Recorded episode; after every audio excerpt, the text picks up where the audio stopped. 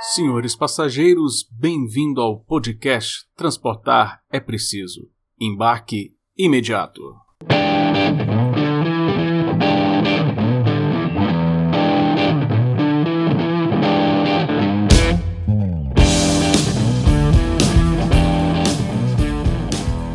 E aí, pessoal, beleza? Como é que estamos? Vamos para o nosso primeiro episódio aqui do Transportar é Preciso.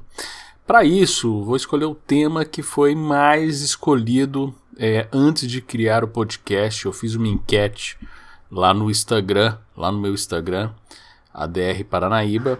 Se você não está seguindo lá, não sei por que você não está seguindo ainda, segue lá.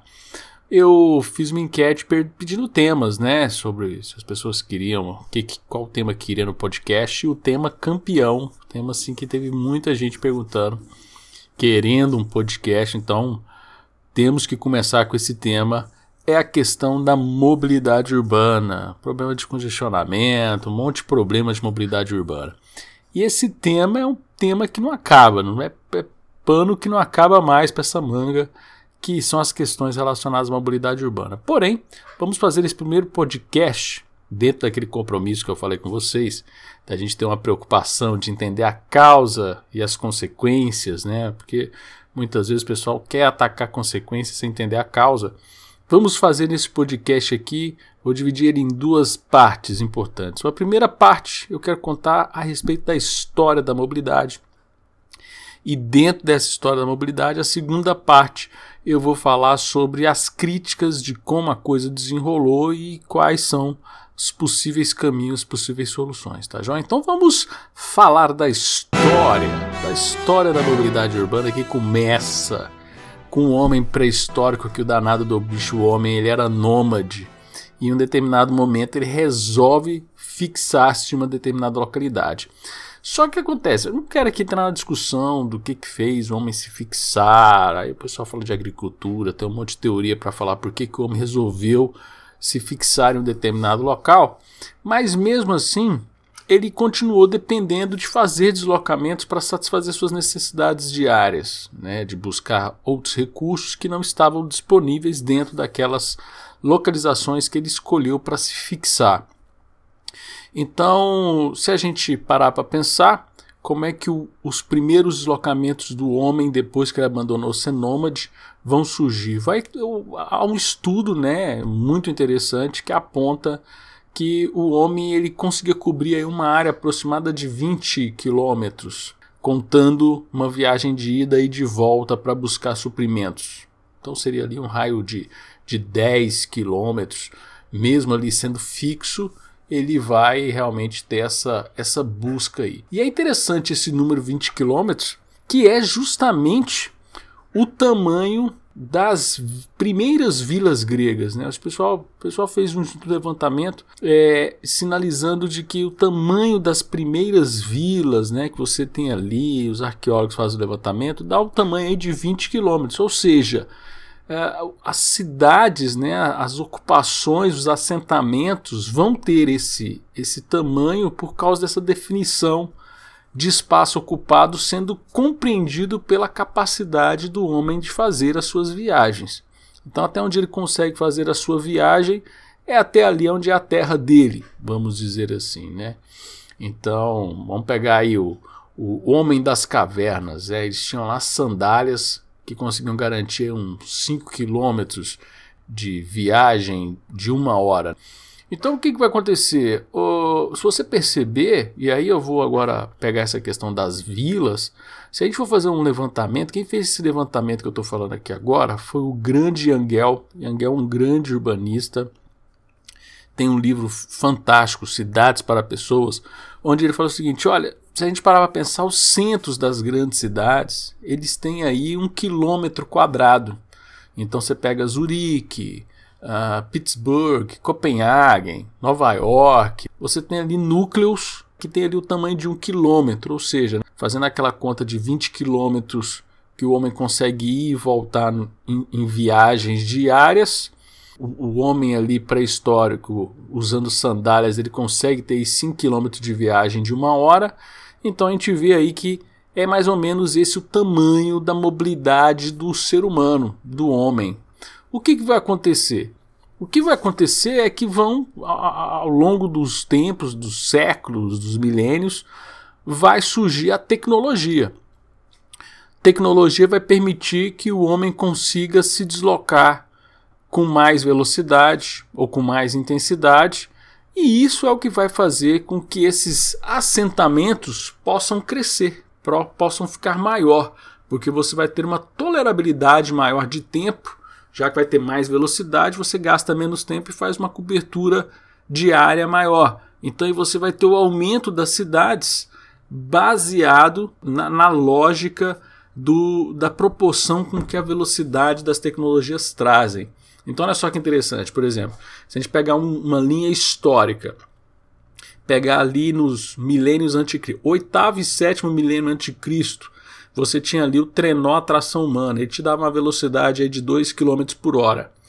Se você ali no milênio quarto, terceiro milênio antes de Cristo, você tem o jumento, surgindo o uso dos jumentos para carregar cargas, surge lá os primeiros veículos com roda maciça, boi puxando aí esses, esses veículos, a velocidade aumentou para 3 até 5 km por hora. Uh, o veículo vai surgir depois lá no. Né, você vai ter lá ó, veículos com rodas raiadas, né, com, com, rodas com raios traçados por cavalo, vai surgir ali no, do, no segundo milênio antes de Cristo, que te dá uns 15 km por hora. Né, na beira da virada ali dos, do, ano antes de Cristo, ali, do primeiro milênio, você já tem cavalo montado como veículo, os caras conseguem andar de 30 a 60 km por hora. E no segundo milênio, né, depois de Cristo, você vai ter aí o surgimento de bomba, de trem, automóvel, caminhão, que aí você tem uma velocidade, velocidades maiores. Isso faz com que, faz com que as cidades possam ficar maiores. Por que, que as cidades vão ficar maiores? É né? interessante a gente falar disso das cidades ficando maiores, porque quem que fez com que promovesse com que as cidades ficassem maiores foi justamente a questão da grande, do grande adensamento populacional que a Revolução Industrial vai trazer para a gente. Olha que interessante, né? Todo mundo fala mal da Revolução Industrial, que a Revolução Industrial as pessoas trabalhavam muito, né? Que teve exploração. Teve nada. A Revolução Industrial fez foi justamente fazer com que o homem medieval que morava lá no, no, no né, nos, nos rincões do mundo pudesse ter capacidade de ir para a cidade, arrumar um trabalho. Ele era servo, né? no sistema feudalismo, ele era servo, nasceu servo, ia ser servo pro resto da vida. Ele estava sempre lascado e nas cidades vai surgir a oportunidade dele ser alguém, dele virar alguém, poder de repente juntar riqueza, juntar e virar alguém na vida. E aí as cidades elas vão crescer muito. Então você vai ter essa atração de pessoas para dentro das cidades. Você tinha ali os veículos que permitiam ali um deslocamento dentro das cidades. Isso faz com que as cidades pudessem comportar mais gente, né? E ela ficando um pouco maior, né? Se a gente pega aí mapas antigos de cidades, você tem lá os, né, as cidades eram ali cercadas por muralhas, o povo derrubou as muralhas e os bairros vão crescendo em volta, né? Isso aí você vê em Viena, você vê ah, em Roma, tem essas, essa, né, toda, toda cidade antiga que hoje está moderna, tem um pedaço da cidade que fala lá, cidade antiga, aí você vê lá o resto de muralhas, que eram as muralhas, era ali que acabava a cidade. A Revolução Industrial, essas cidades cresceram. E aí, você teve essa ocupação maior, as pessoas começaram a, a, a ter mais acesso, só que surgiu vários problemas. Surgiu problemas, por exemplo, saneamento, questão de poluição, por exemplo, você tinha ali fábrica soltando fumaça ali, onde, onde tinha bairros é, é, onde tinha as pessoas morando e tal. E aí vão surgir, no final aí do século XIX, é, vão surgir os primeiros planejadores urbanísticos, né? Vocês vão ter as primeiras pessoas. Não, a cidade está crescendo, a cidade está grande.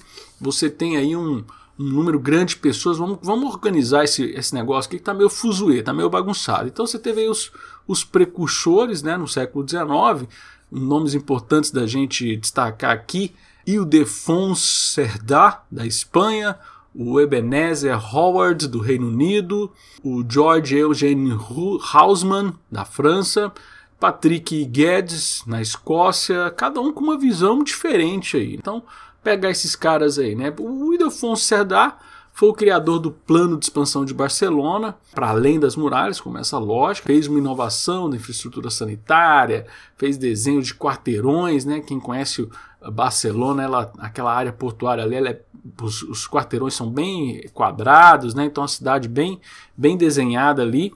É, ele fez um livro chamado Teoria Geral do, do Urbanismo, né, para trazer esses princípios de engenharia urbana, de como organizar cidades, para melhorar as cidades que já estavam muito grandes ali, já no, no início, a gente já estava começando a falar aí de século XX, né, os caras já entrando no século XX. O, o Patrick Guedes e o George eh, Eugene Hausmann vão propor soluções diferentes. O Guedes vai falar da gente manter um padrão urbano conciliando as novas condições sanitárias de, e, e, de tráfego né, e ajustando ali a cidade. Mas o Hausmann, qual foi a ideia do cara? Foi fazer o oposto, né? Foi de demolir as casas e reconstruir a, o ordenamento urbano, dando origem aos grandes, às grandes avenidas, avenidas amplas, o que nós chamamos de boulevards. Então, Hausmann ele fez ali um, um, uma intervenção. Então, você tinha ali de um lado urbanistas pensando em como vamos organizar a cidade para ela crescer melhor, de forma mais saudável, vamos buscar uma forma de organizar o tráfego, vamos, vamos organizar a questão sanitária. E você já teve outros, principalmente com Hausmann lá na, na, na França, que a ideia era o que? Era de intervenção do Estado mesmo. Você, o Estado vai intervir aqui, vai derrubar um monte de casa, fazer uma avenida, um boulevard para poder ter trânsito dos carros, para poder ter mais escoamento, essas coisas. E aí você, poxa, né? É, é, bom, é bom a gente lembrar, né, que em 1870 você tinha cidades com 2 milhões de habitantes. Então, poxa, então uma, uma arbitrariedade muito grande que a gente observou que infelizmente virou um pouco de mania, né? Se a gente for pensar, até hoje a gente tem essas, é, essas condições. O Howard, por exemplo, ele já pensou em fazer as cidades mais espaçadas, o que ele chamou de cidades jardins, onde você tinha ali um pedaço, um, um bairro só para casas e jardins, uma área de parques centrais, uma área de reservas florestais, um lugar só de prédios urbanos. Então, isso daí era uma, uma, uma solução para você construir uma cidade do zero. No final das contas, o que você vai perceber é que você vai ter um crescimento já lá no, no início do século XX um crescimento muito grande de pensar nesse design físico das novas cidades, como elas deveriam ser, então você tem a cidade Jardim, você tem cidade radiante de Le Corbusier, por exemplo, Tony Garnier fez uma ideia de uma cidade industrial. Então todas essas ideias elas foram crescendo numa lógica de não, nós temos que pensar na cidade para ela ficar bonita e esqueceram totalmente da questão das pessoas, da, da, da pessoa poder utilizar.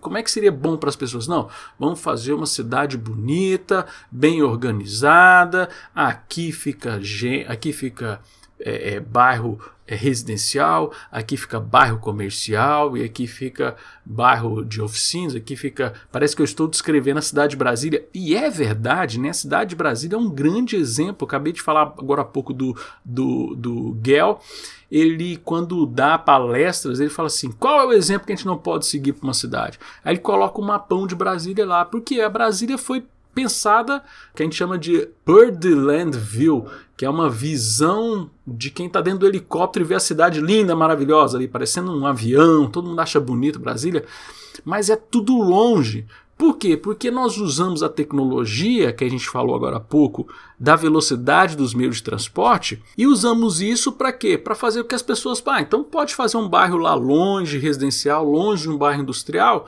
que a tecnologia permite, é só pôr um metrô ali, pôr um, pôr um viaduto. Então, a tecnologia, a gente utilizou a tecnologia dentro da cidade só para resolver o problema da, da velocidade para ela assumir um protagonismo na história das cidades. Ah, então é só fazer pista mais larga, é só fazer mais pistas, é só fazer mais viaduto, que vai dar tudo certo. Que aí a gente, precisando de mais infraestrutura né, para a cidade, você vai acabar criando o que a gente vê muito claramente um ciclo vicioso dentro das cidades. Mais necessidade de espaço para a infraestrutura suportar esse tráfego, esse transporte de, de veículos de, de massa, né? Ônibus maiores, metrôs maiores. O que, que você tem que fazer? Você tem que desapropriar mais áreas para a construção de mais pista e viaduto, mas vai desapropriar essas áreas, vai fazer o que com esse pessoal aí? Ah, põe eles em bairros mais distantes, não tem problema. O metrô chega lá, ele consegue chegar rápido no centro da cidade. Então a gente vai fazendo com que as pessoas fiquem cada vez mais distantes e mais dependentes uh, de transporte de massa.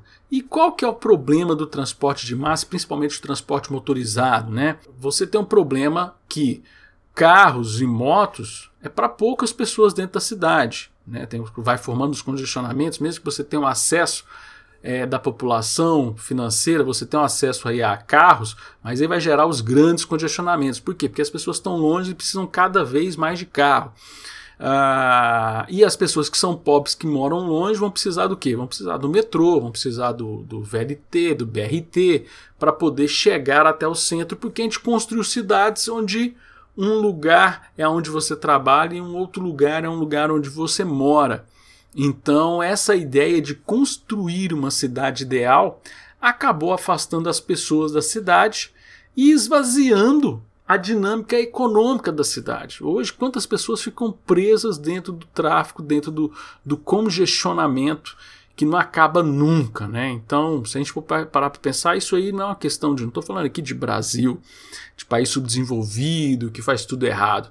Não, nós estamos falando de grandes metrópoles. Toda metrópole hoje do mundo tem problemas de congestionamento, tem essa lógica que a cidade foi construída, tem os locais onde ficam os escritórios, tem os lugares onde ficam as indústrias, tem o lugar onde ficam a, a, a onde você mora a prefeitura define o tal do plano diretor, que ela vai dizer quem vai poder ficar aonde, como se um burocrata atrás de uma mesa conseguisse pensar na dinâmica econômica da cidade. Não só não consegue, como esvaziou por, por completo isso. Né? Então nós temos essa, esse grande problema.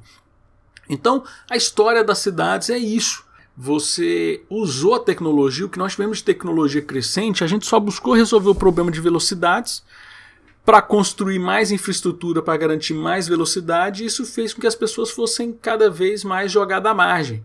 Seja porque elas foram realmente expulsas por causa da desapropriação, ou seja porque querem morar em bairros distantes mesmo, buscando uma vida bucólica, né? A gente tem muito condomínio fechado. Então é para são, são as pessoas acabaram independente da sua questão financeira, você vai ter as pessoas morando cada vez mais longe do centro da cidade. E isso é uma coisa muito ruim para a cidade. Por quê? Primeiro você traz esse problema grande dos congestionamentos. Você faz um movimento que nós chamamos de movimento pendular. O trânsito está lotado Está parado o congestionamento no sentido bairro-centro logo cedo de manhã e no final do dia você tem o congestionamento no sentido contrário, do outro lado da pista, no sentido é, é, centro para os bairros. Então você criou essa, essa, esse grande problema. Ah, é só pôr mais uma pista, né?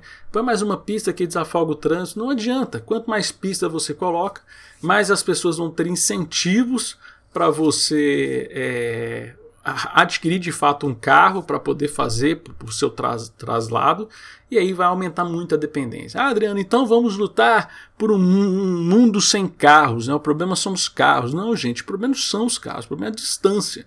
Né? Eu lembro que uma vez eu fui participar daquele evento, né, do, que tem um dia específico no ano do Dia Mundial Sem Carro. Gente, é difícil, viu? Para quem tem que pegar ônibus, mora na periferia, é, é, complicado. Não tem como as pessoas parar de usar carro. Ah, vamos usar uma bicicleta. Gente, as pessoas moram longe do centro. É, como é que o cara vai pedalar 15 quilômetros para poder chegar no trabalho, chegar no trabalho já suado? Como é que o cara vai fazer? Então, o que a gente entende é que o grande problema do transporte não é o transporte. A, a, a, o grande problema da mobilidade urbana não é que resolveu um problema de transporte. É o problema da estrutura da cidade, como a cidade foi pensada, como é o urbanismo daquelas cidades. Então, eu digo, eu falo para algumas pessoas que sou um cara meio frustrado, né? Porque eu fui estudar transporte, hoje eu não estudo transporte. Porque para discutir transporte eu tenho que discutir a estrutura física da cidade, tem que discutir o urbanismo da cidade, né? E uma pessoa muito bacana que deu um start muito grande para essas discussões todas foi a grande Jane Jacobs. Que é interessante, né? Jane Jacobs, todo mundo é, é, muita gente usa Jane Jacobs aí com pensamentos, né, de, né, de, de defender o uso da bicicleta, essas coisas, mas a Jane Jacobs foi uma grande libertária, outsider, né, vamos dizer assim, o professor Stanford Queda fala isso no livro dele, tem alguns artigos dele que ele fala, né, que a Jane Jacobs foi uma, ela era libertária e não sabia, ou seja, ela não queria justiça social, ela queria que a gente resolvesse a causa dos problemas das cidades. Né? Então ela tem uma frase, um trecho do livro dela, Vida e Morte das Grandes Cidades Americanas. É um livro imperdível, você tem que ler esse livro urgente. Que ele tem, ela tem uma frase, um, um, trecho que eu quero ler aqui que eu acho sensacional. Né? Planejadores, arquitetos do desenho urbano e aqueles que o seguem em suas crenças não desprezam conscientemente a importância de conhecer o funcionamento das coisas. Ao contrário, eles se esforçam muito para aprender o que os santos e os sábios do urbanismo moderno ortodoxo disseram a respeito de como as cidades deveriam funcionar e o que deveria ser bom para o povo e para os negócios dentro deles. Eles se aferrenham a isso com tal devoção que, quando uma realidade contraditória se impõe, ameaçando destruir o aprendizado adquirido às duras penas, eles colocam a realidade de lado. E eu gosto muito desse trecho porque nada mais, nada menos que o nosso grande pensador da escola austríaca, grande filósofo, que a gente tem um cara sensacional que foi o Hayek, ele cita um pedaço dessa frase, desse trecho que eu falei aqui agora, uh, no Lei, Legislação e Liberdade, que é um clássico do cara, onde ele fala isso, né, que o grande problema né, dos caras que planejam, eles pensam uma cidade linda, maravilhosa e, e, o mundo dá tudo errado. Aí eles falam assim, qual é o problema? Né? O problema é as pessoas que não respeitam as pessoas. Não, é porque você não pensou nas pessoas. Né?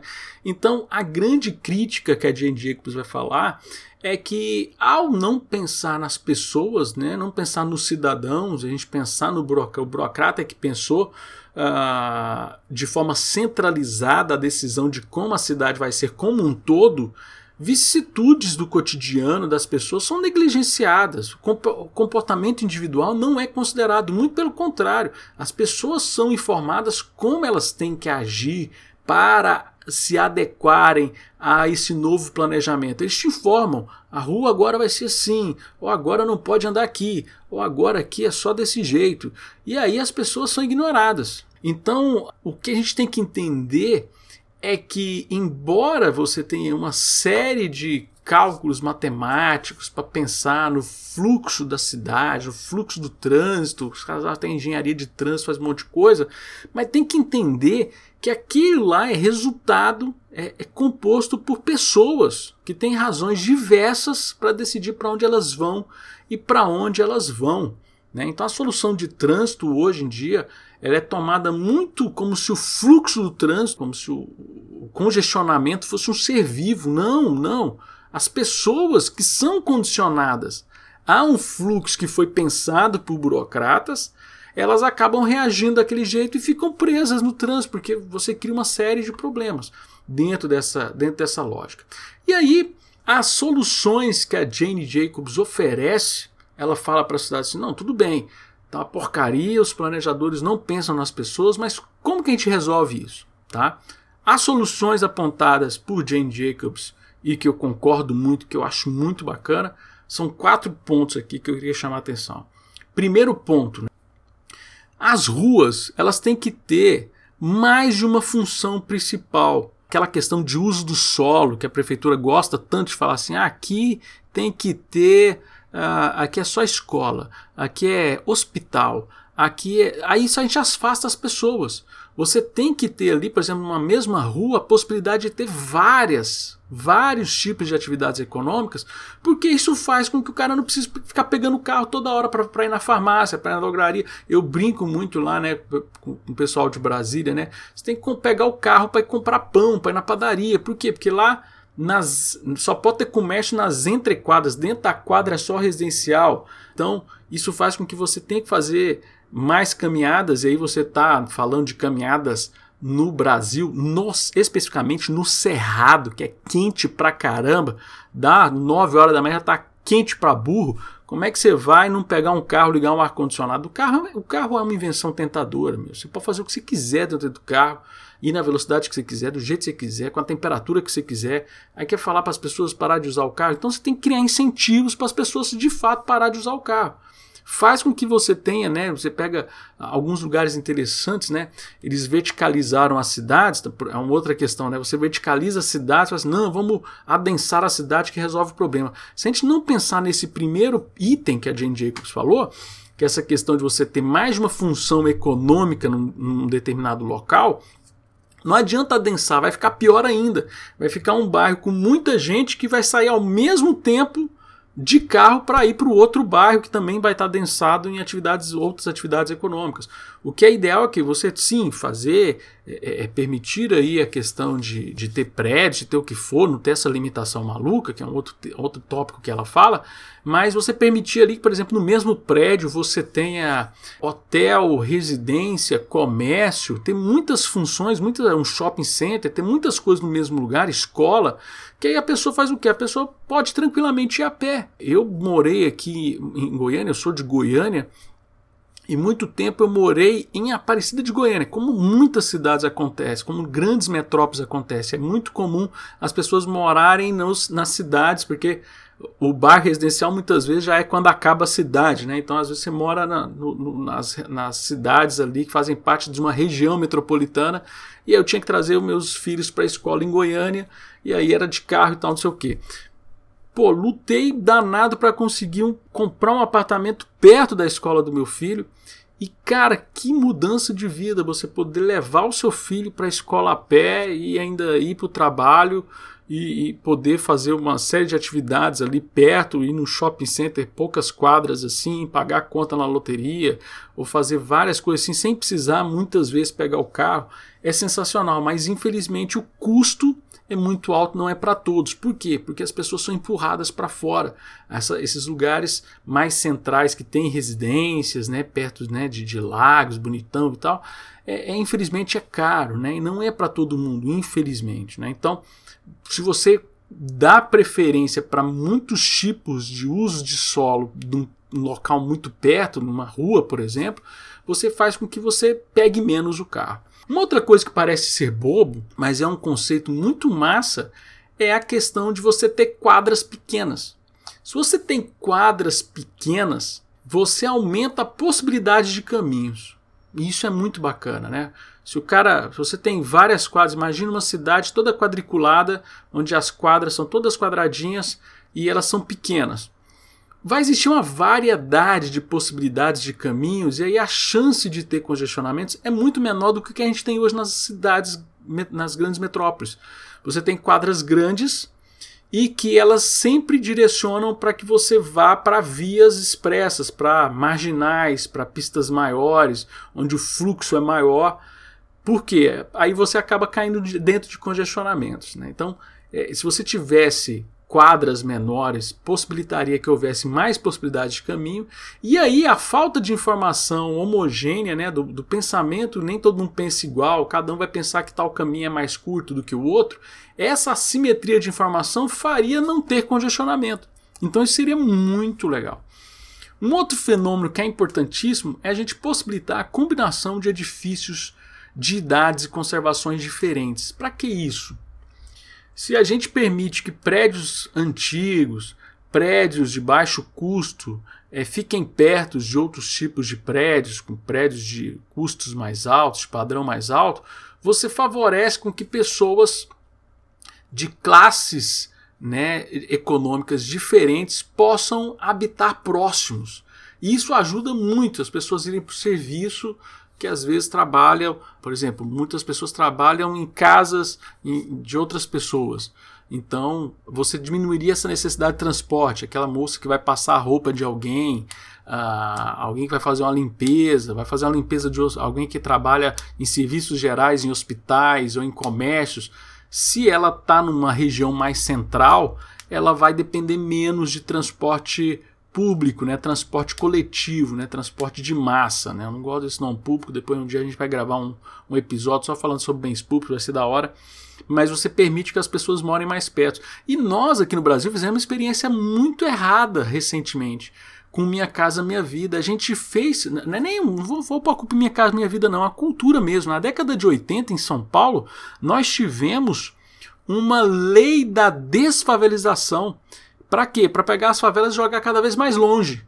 E isso aconteceu também no Minha Casa Minha Vida, que a gente incentivou a construção de casas lá longe, para as pessoas irem para mais longe, e aí isso aumenta mais ainda a pressão no sistema de transporte, fazendo que você tenha que ter mais ônibus, você tem que ter mais metrô, isso vai ter mais desapropriação de terras para fazer essa infraestrutura toda para esse tipo de transporte, e aí joga as pessoas, vira, vira, aquele ciclo que eu já falei, é vicioso de você ficar pondo as pessoas para mais longe da cidade. Tem tecnologia, é só fazer um trem-bala que resolve. Hum, aí vai pôr as pessoas para morar em outro estado daqui a pouco, né?